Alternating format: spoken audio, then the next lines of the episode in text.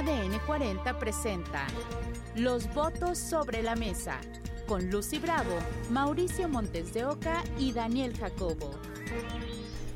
Muy buenas tardes, muchas gracias por estar con nosotros en este space de los votos sobre la mesa.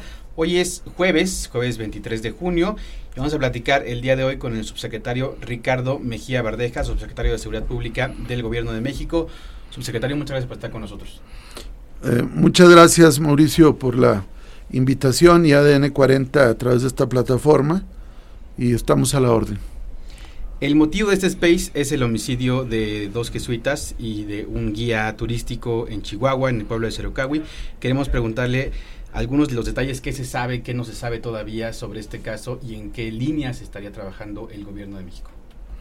Bueno, el día de hoy en el eh, en cero impunidad dentro de la conferencia mañanera del presidente Andrés Manuel López Obrador, informamos que desde el día 20 de junio se estableció comunicación con las autoridades locales, es decir, con la gobernadora Maru Campos y el fiscal Roberto Fierro, para acordar la coordinación y el apoyo para la aprehensión y el esclarecimiento del caso.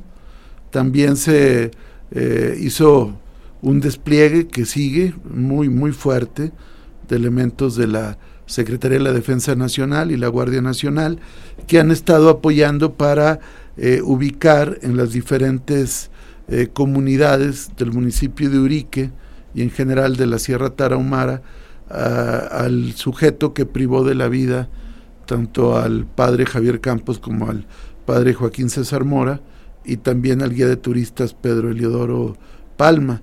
Como es del conocimiento público, eh, ya Chihuahua emitió una eh, recompensa de 5 millones en contra del autor material que está identificado y que además ha sido imputado por diferentes testigos, que es el caso de José Nuriel Portillo Gil, alias El Chueco, y que en base a la ley penal procesal damos a conocer su nombre porque está sujeto a una, a una recompensa. Y también el gobierno de México a través de la Secretaría de Seguridad y Protección Ciudadana emitió también una boleta de búsqueda y localización y se reciben denuncias en el 089 por si alguien tuviera noticias sobre el paradero de este eh, criminal. Subsecretario, pues a este a este criminal, al Chueco también ya eh, pues tiene un, unos antecedentes, ¿no? Ya tenía una orden de aprehensión desde hace algunos años, es decir, ya, ya se le tenía la mira desde hace algún tiempo a este personaje.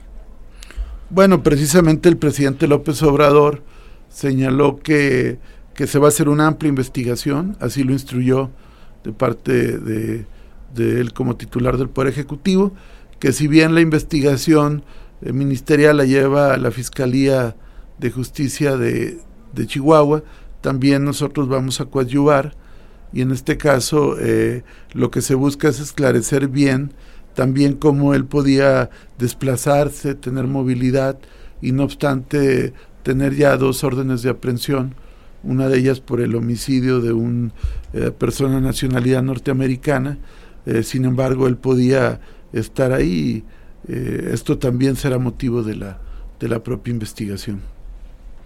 Subsecretario, queríamos preguntarle sobre otro tema que ha anunciado en su sección de la conferencia mañanera, Cero Impunidad es sobre las investigaciones de los homicidios a periodistas. ¿En qué sentido se ha avanzado eh, para la cero impunidad en ese tema desde el gobierno federal? Bueno, este es un tema muy sensible que el presidente ha instruido darle un seguimiento puntual. Hemos estado coordinados con las fiscalías locales y en varios estados tenemos un despliegue de grupos de apoyo, tanto en la parte de investigación, como en la parte de análisis y detenciones y comentar que desafortunadamente este año han habido nueve casos de compañeros periodistas que han sido asesinados. A la fecha hay 26 detenidos y también hay buscados con órdenes de aprehensión y 19 de estos eh, personas que han sido detenidas están vinculados a proceso penal por por el delito de homicidio calificado. Eh, señalar que eh, solo en el caso de Armando Linares, de Citácuaro y de Luis Enrique Ramírez Ramos, de Culiacán. Solo en estos casos no ha habido hasta hoy detenciones, aunque en ambos casos hay órdenes de aprehensión y se está en la búsqueda de los presuntos autores materiales e intelectuales. Bien, pues eh, subsecretario estaremos dando seguimiento a este a estos casos. Eh, también se pues, anunciaron algunas detenciones eh, por a integrantes de los ciclones del cártel del Golfo, como este esta estrategia que avanza eh, en busca de la justicia, ¿no? De los de los homicidios que, que ocurren eh, al gremio periodístico. Sí, efectivamente hoy dimos a conocer la, la detención de Víctor Hugo N. alias El Chaparro, que fue detenido el pasado 19 de junio en Tamaulipas. Y esta detención se suma a otras dos, de José Alfredo N. alias El Contador, que fue detenido en febrero de este año, y de el vaquero Evaristo N, que fue detenido en abril del año pasado. Estos tres sujetos pertenecen al cártel del Golfo, en su vertiente de los ciclones, son generadores de violencia, eh, quienes además trasiegan droga y otro tipo de ilícitos. Ya están detenidos los tres, eh, dos de ellos ya vinculados a proceso penal y seguramente en las próximas horas será ya vinculado proceso Víctor Hugo N. El Chaparro. También informamos a propósito de Tamaulipas que en marzo también de este año fue detenido y deportado Juan Gerardo N. alias El Huevo, el, la cabeza del cártel del, del noreste, que a su vez son los herederos de ese grupo tan, de tan triste y tan reprobable memoria como son los Zetas. Subsecretario, quisiéramos preguntarle también por un tema al que le hemos dado seguimiento aquí, que es el caso de Bani Escobar. Nos quedamos en que iba a haber una conciliación entre una, una eh, necropsia y otra. Eh, ¿En qué sentido se ha avanzado hacia ahí con la familia de Devani y con el gobierno de Nuevo León? Bueno, en el caso de Devani, eh, hemos estado en constante comunicación con el gobierno de Nuevo León, con la fiscalía y hemos estado apoyando en en la investigación y está previsto que este día 30 de junio se haga la solicitud al Tribunal Superior de Justicia por parte de la Fiscalía Nuevo León para la exhumación del cuerpo de Devani que se encuentra en, en Galeana, Nuevo León. Con esto se busca eh, que los expertos y expertas forenses puedan homologar todos los dictámenes que se han practicado con anterioridad y poder llegar a una conclusión, a una certeza en la causa que propició este lamentable evento de la muerte de Devan Escobar.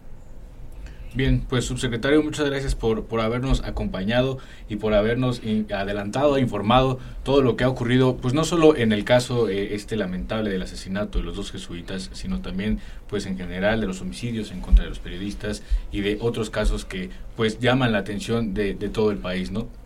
No queremos despedirnos sin preguntarle sobre el programa Cero Impunidad, en qué consiste, eh, cómo vamos a tener avances y conocimiento de los resultados de este programa.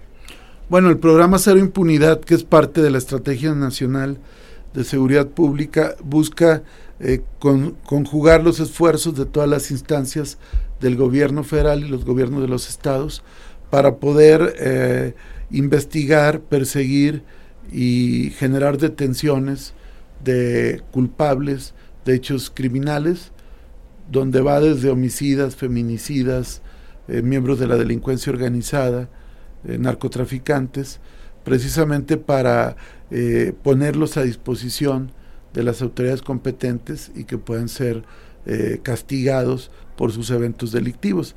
Lo que hemos dicho cada jueves que tenemos este espacio en la conferencia mañanera del presidente Andrés Manuel López Obrador, lo que se busca es que no haya crimen sin castigo y que la justicia llegue finalmente.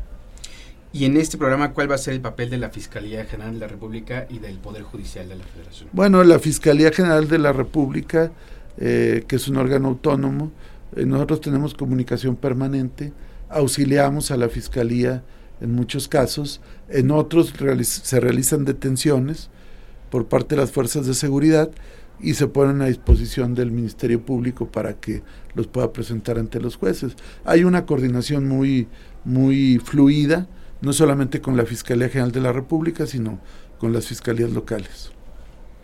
Subsecretario, pues muchísimas gracias por haber estado con nosotros en esta entrevista y lo seguiremos en el programa Cero Impunidad cada semana. Muchísimas gracias ADN 40 por permitirnos a través de esta plataforma de Twitter tener comunicación con quienes se conectan y, y ven este tipo de, de programas. Muchas gracias. Gracias. Gracias y nos escuchamos en el podcast de Los Votos sobre la Mesa. Búsquenlo en un ratito más en Spotify, Google Podcast, Apple Podcast y en Amazon Music. Esto fue Los Votos sobre la Mesa.